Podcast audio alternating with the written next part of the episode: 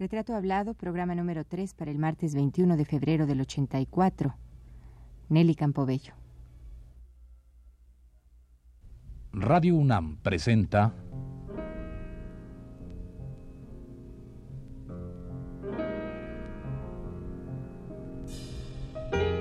Retrato Hablado. Nelly Campobello.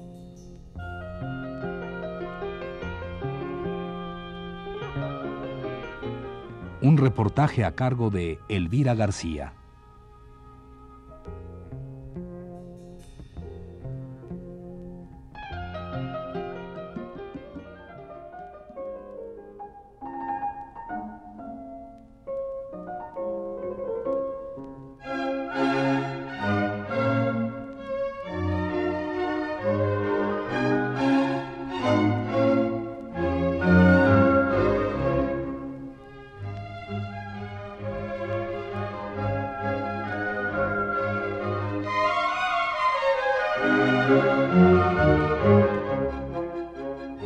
Sentimiento artístico nacionalista, que surgió como una consecuencia de la Revolución mexicana, se manifestó en todos los aspectos del arte en México. A las hermanas Campobello se deben los primeros intentos de imprimir a la danza un carácter moderno y nacional.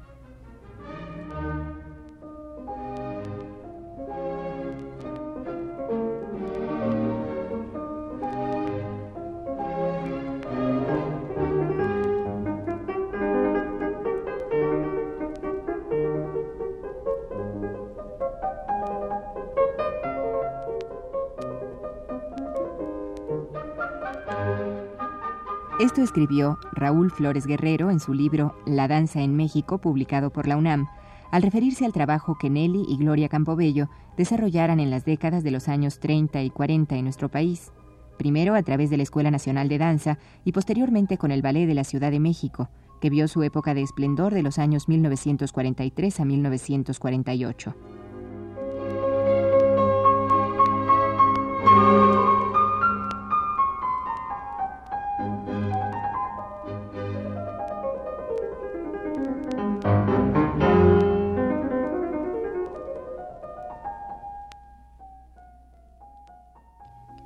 Hemos hablado en el programa anterior de la estrecha colaboración de músicos, escultores, literatos y pintores con el Ballet de la Ciudad de México, colaboración e identificación tal que marcaría la pauta para posteriores movimientos dancísticos, como fue el que se generó a mediados de los años 40 y se prolongó hasta los 50, movimiento conocido como la época de oro de la danza en México, en el que intervendrían creadoras como Ana Sokolov, Waldín, Ana Mérida, José Limón, Guillermina Bravo, y otros más.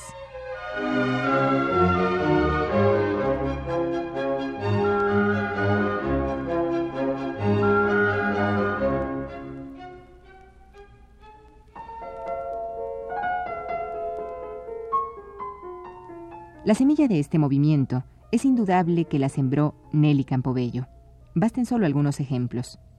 Al llegar Ana Sokolov a México para desarrollar los primeros pasos de la danza contemporánea, formó en principio su grupo con muchachos y muchachas procedentes de la Escuela Nacional de Danza que dirigía Nelly Campobello. Años más tarde, cuando Waldín, Ana Sokolov, Ana Mérida y Guillermina Bravo hicieron cada una en su tiempo el movimiento de danza contemporánea, siguieron el ejemplo dado por las hermanas Campobello en el sentido de recurrir a los artistas plásticos y a los músicos del momento.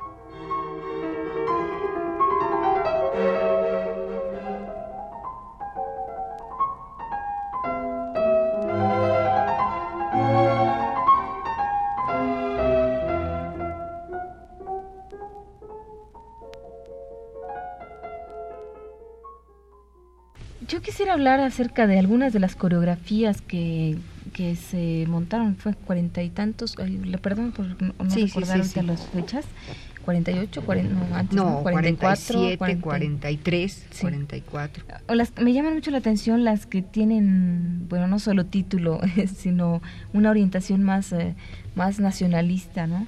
Se me ocurre, por ejemplo, Fuensanta, Umbral y Alameda 1900 ¿Qué podrías Mira, Umbral fue un argumento de Gloria Campobello. La música fue la sinfonía número 8 de Franz Schubert y la coreografía también de Gloria Campobello. La escenografía de, fue de, y vestuario de José Clemente Orozco.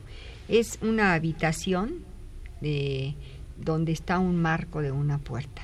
Detrás de ese marco que no tiene puerta está una niña en el dintel. Esa niña está en la infancia y el marco de la puerta marca el paso de la infancia a la adolescencia. Entonces, esa niña quiere y no quiere atravesar ese marco. Cuando ella se decide atravesar ese marco, ¿qué pasa? Ella encuentra ahí las pasiones, que es lo primero que encuentra, porque va a pasar. Encuentra el amor, después encuentra el egoísmo, el odio, la hipocresía, la vanidad. Cristina, tú conociste a la maestra Gloria Campobello. Sí, la conocí muy bien. Fue mi maestra de danza clásica. Específicamente, quiero decirles que para mí fue una maestra inolvidable. Como mexicana, una maestra increíble, em, responsable, enérgica, una coreógrafa, pero lo que se llama coreógrafa, le salían de la mente ideas, ideas e ideas que jamás, jamás olvidaba unas coreografías que ponía en clase de unos dos, tres eh, ensayos, ya lo teníamos puesto. Eh, no, no, no, una cosa increíble. Cuando era temporada, igualmente. Tuvimos, yo tuve oportunidad de ir a Parral, que se hizo una temporada en Parral, cuando fue eh, la construcción de, pro-construcción de escuelas. Y había quedado de mandarnos Bellas Artes la orquesta sinfónica que dirigía el maestro Carlos Chávez. Cuando llegamos a Parral, que llegamos con 10 horas de retraso, lo primero que hicimos al hotel, perfectísimo. Y en el hotel dijimos, Ay, vamos a descansar. No, tienen ensayo. Tuvimos que ir a ensayo ese mismo día y nos encontramos con la terrible sorpresa de que la Orquesta Sinfónica no la mandó Bellas Artes.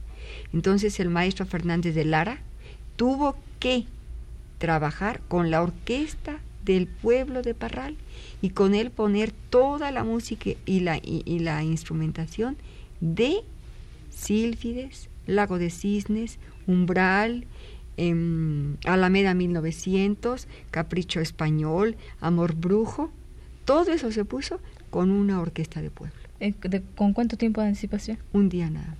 El mismo día que llegamos se pusieron a trabajar, no durmieron, al día siguiente debutamos. Pero a pesar de eso, salimos avante y la señorita Gloria te lo vuelvo a repetir, una maestra increíble. Oye, fíjate que yo tengo un poco el, el mito de Gloria Campobello, así como una mujer, bueno, además de que era muy bella, como Nelly, que también es muy bella, eh, pues eh, sí, de, de, esta, de esta mujer muy intensa y todo Ah, sí, muy intensa, una, un dinamismo increíble y una energía, nunca se agotaba esa energía. Además, quiero decirte, no recuerdo exactamente el año, pero en una, en una revista, la revista Vogue de Nueva York, está la señorita Gloria fotografiada como uno de los rostros más bellos. Son unas fotografías preciosas y fue considerada una de las bellezas. Como que, bueno, ustedes me dirán, me desmentirán si, si no es así.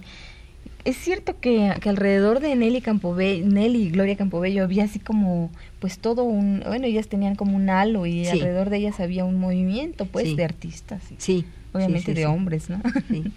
Sí, sí, sí, pero ellas se mantenían siempre dentro de ese, como decir, una fortaleza, y aunque hubiera alrededor de ellos mil cosas. Eh, la señorita Nelly siempre decía, a las personas les damos su súbale y luego su bájale.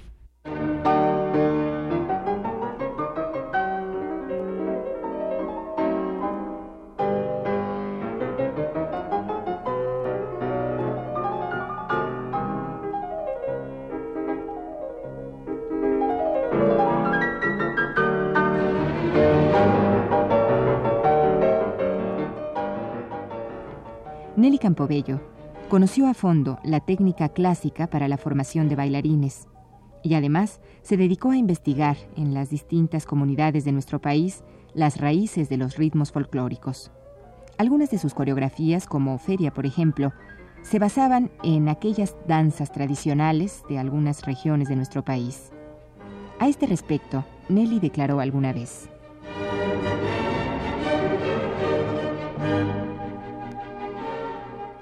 México está necesitado de bailarines bien preparados. Los temas de nuestro folclore son infinitos y ofrecen posibilidades maravillosas. Había que buscar intérpretes para sacar de la oscuridad tantos y tantos acentos y ritmos en los que late el sentir de nuestra raza. Sé que es una labor difícil y larga, pero a ella me he consagrado y para ella vivo.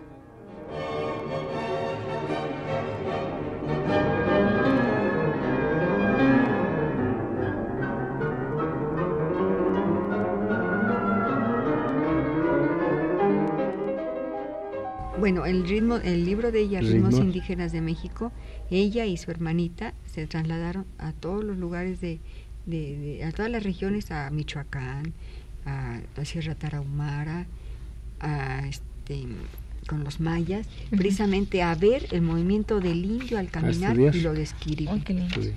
y eh, su hermano Maurito, él fue el que hizo todos los dibujos y las grecas con que está ilustrado el libro. Salió en 57, me parece. ¿Y se reeditó ese libro? Ahorita no está, se está preparando un segundo volumen, ampliando el primero. Y probablemente se haga una reedición del primero y con el segundo.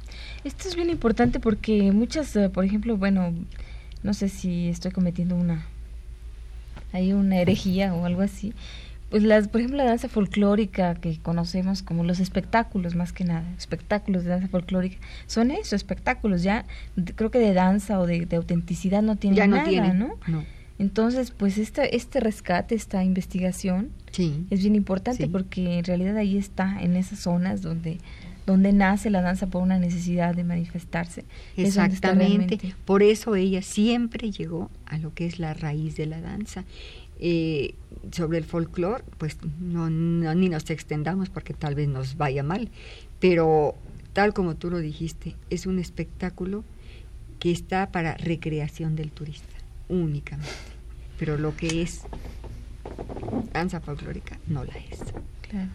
Entonces, ¿quieres decir tú que, que, bueno, cuando hablas tú de este, de este libro de, de ritos indígenas, de ritmos indígenas de México, indígenas de México, las hermanas Campobello eh, ah, intervienen, pues se interesan en todos estos ritmos, además de su, propia escuela, que es la escuela ah, clásica y todo eso. aparte de eso, ellas, ellas dominaban todo. El tap, la acrobacia, la euritmia, la danza clásica, eh, la danza española no, esa no, pero la danza mexicana sí. Ellas bailaban, eh, bailaron mucho para los niños pobres.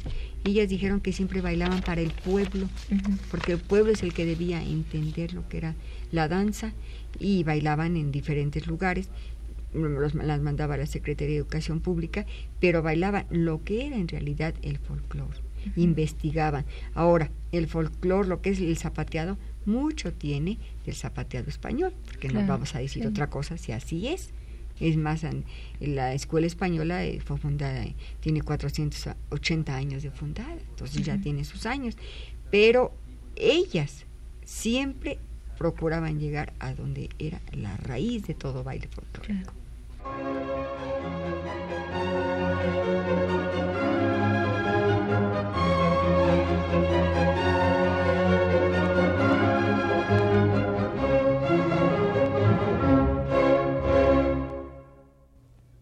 Los críticos de danza reconocen a Nelly Campobello como la pionera de este arte en México, pero dicen que su aportación al movimiento contemporáneo de la danza fue escaso.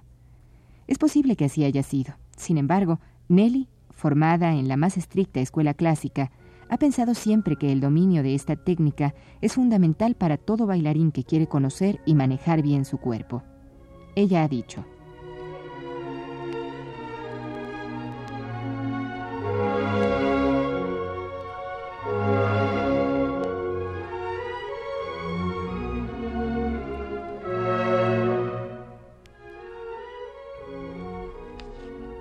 Que la raíz del baile está en la técnica clásica, sin la cual no se pueden llevar a cabo superaciones ni innovaciones como muchas bailarinas modernas pretenden. Supóngase a un pintor que quiere realizar innovaciones, crear escuelas sin conocer a fondo a los maestros de la pintura y a las normas plásticas. lo mismo que a un escritor que desconociera su lengua, o lo que es igual, las formas de expresión de su arte. ¿No sería absurdo? Pues en el arte de la danza hay muchas que quieren ser creadoras de escuelas, desconociendo la base de nuestro arte, que es la cultura clásica del ballet. Nadie, ningún bailarín, puede prescindir de la técnica clásica, y hasta los que hoy se jactan de desdeñarla, la practican en su casa, a puerta cerrada.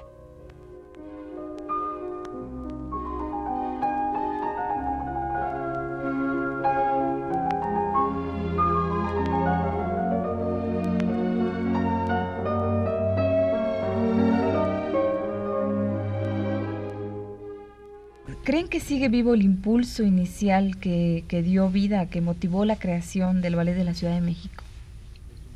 Sí, sigue vivo. ¿Y seguirá? ¿En las escuelas, por ejemplo? O sea, de hecho, el ballet sigue existiendo. Mira, el ballet, De, la, de la Ciudad de México sigue existiendo. Sigue y seguirá. Vigente. Ahora, ¿Pero existe como compañía? Sí. Como compañía. Ahora, te voy a decir, para las escuelas es un poquito difícil dar la, el ballet, ballet, porque invariablemente lo que quieren que se den en las escuelas es danza regional, ¿verdad? Es una cosa increíble la danza regional, es por eso a mí en lo particular me encanta la danza regional, pero siento que eh, la niña para que pueda bailar mejor necesita siempre de la danza clásica. ¿Por qué? Porque la barra, los ejercicios de la barra, ¿a qué van a ayudar a esa niña? A tener soltura. ¿Verdad? No va a parecer un palo eternamente vestido, sino, y aunque algunas tienen gracia, ¿verdad? Y ya dices tú. Pero de todas maneras necesitan ellas tener una gimnasia y esa gimnasia la pueden tener con la, con la danza clásica porque va tomando la niña los movimientos con más seguridad y después se desplaza increíble en toda la danza que ella quiera. Bueno, yo tengo una curiosidad acerca de la actualidad, de, de, lo que actualmente está haciendo el, la escuela y el ballet. ustedes me comentaban hace poco que, que, es una asociación civil, ¿no? Pues que ustedes de alguna manera no requieren de subsidio estatal ninguno, que esa es realmente una, una ventaja para... Bueno, mira, eso... Pues, yo creo que si tú quieres hacer danza, ¿verdad? Muchas veces yo lo he comentado, el arte no tiene precio. Entonces, si tú haces de tu arte una cosa mercantilista, ya no es arte. El hecho de que tú formes una escuela del ballet y que tú cobres cierta colegiatura, que si la divides en 10 meses y esos 10 meses das 8 materias y divides esa colegiatura en 10 meses, te sale como en, si es una colegiatura anual, salen en 200 pesos mensuales. ¿Qué es eso? No es nada, ¿verdad? Pero claro, los, los costos son muchísimos y, hay, que, hay que batallar, hay que trabajar y no pedir mucho porque pues las gentes inmediatamente pues no puedo, no tengo, pero sí puntualizar esto. ¿Quieres dedicarte a la danza? Tienes que cumplir con lo que es la danza. Porque mira, hay personas, como habemos porque soy madre, que dicen a tu hija, mira, mijita, yo estudié danza y tengo estas castañuelas de cuando yo tenía ocho años. Ahora tú vas a, estar a estudiar danza, te doy estas castañuelas que suenan a rajatabla. Y la madre aferrada que no le pueda comprar a la criatura unas castañuelas mejores porque ella las usó. Oye, esa es una aberración. ¿Verdad, señora? No meta a su niña a estudiar danza. O, o, los zapatos o los zapatitos, a la niña ya los, los, los deditos le duelen porque no le vienen, no es que son muy caros pues entonces no estudie, no es posible. Sí. Que desde luego lo que tú dices es que es necesario que se diera un impulso económico. Pues sí, pero lo que yo veo es que ustedes realmente no, no es, eh, que ustedes están libres de todo ese ires y venires de sexenios y presupuestos y subsidios, ¿no? Pues a veces es bueno, fíjate. Realmente sí. ¿Ustedes creen que, que la, la la escuela de danza que ustedes pues manejan conserva el impulso de las hermanas Campobello, de la maestra Nelly Campobello? Pues ya es, como lo habíamos dicho anteriormente, es una institución y quiero también hacer hincapié en que se está pugnando por crear una galería que se llamará Hermanas Nelly Campobello. Claro. Pero digamos el los, nombre. Sí, los lineamientos de la escuela, si la, los lineamientos dancísticos son los mismos. Sí, hasta ahorita sí, hasta ahorita sí. Tiene su plan de estudios que está reconocido en la Dirección General de Profesiones. Entonces, cuando hay algún cambio, bueno, pues se hace siempre dentro del, del plan de estudios. Pero sí quiero decirte que la escuela sigue vigente, que la señorita Nelly sigue siendo la directora de la Escuela Nacional de Danza.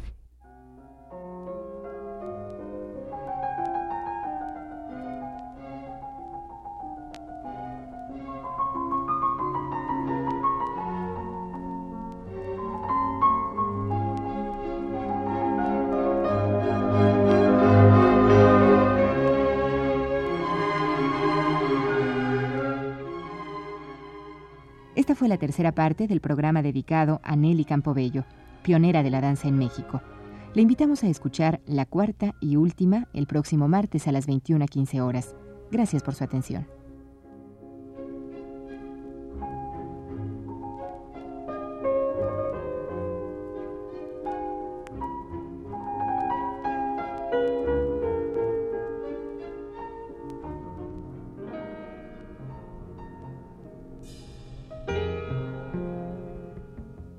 Radio UNAM presentó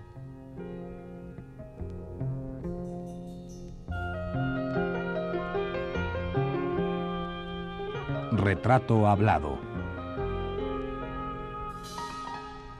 Nelly Campobello.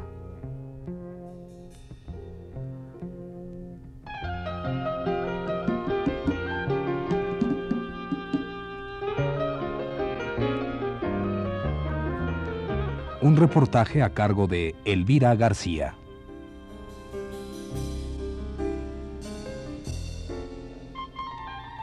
Realización técnica de Abelardo Aguirre y Pedro Bermúdez. En la voz, Yuridia Contreras. Fue una producción de Radio UNAM realizada por Georgina Suárez.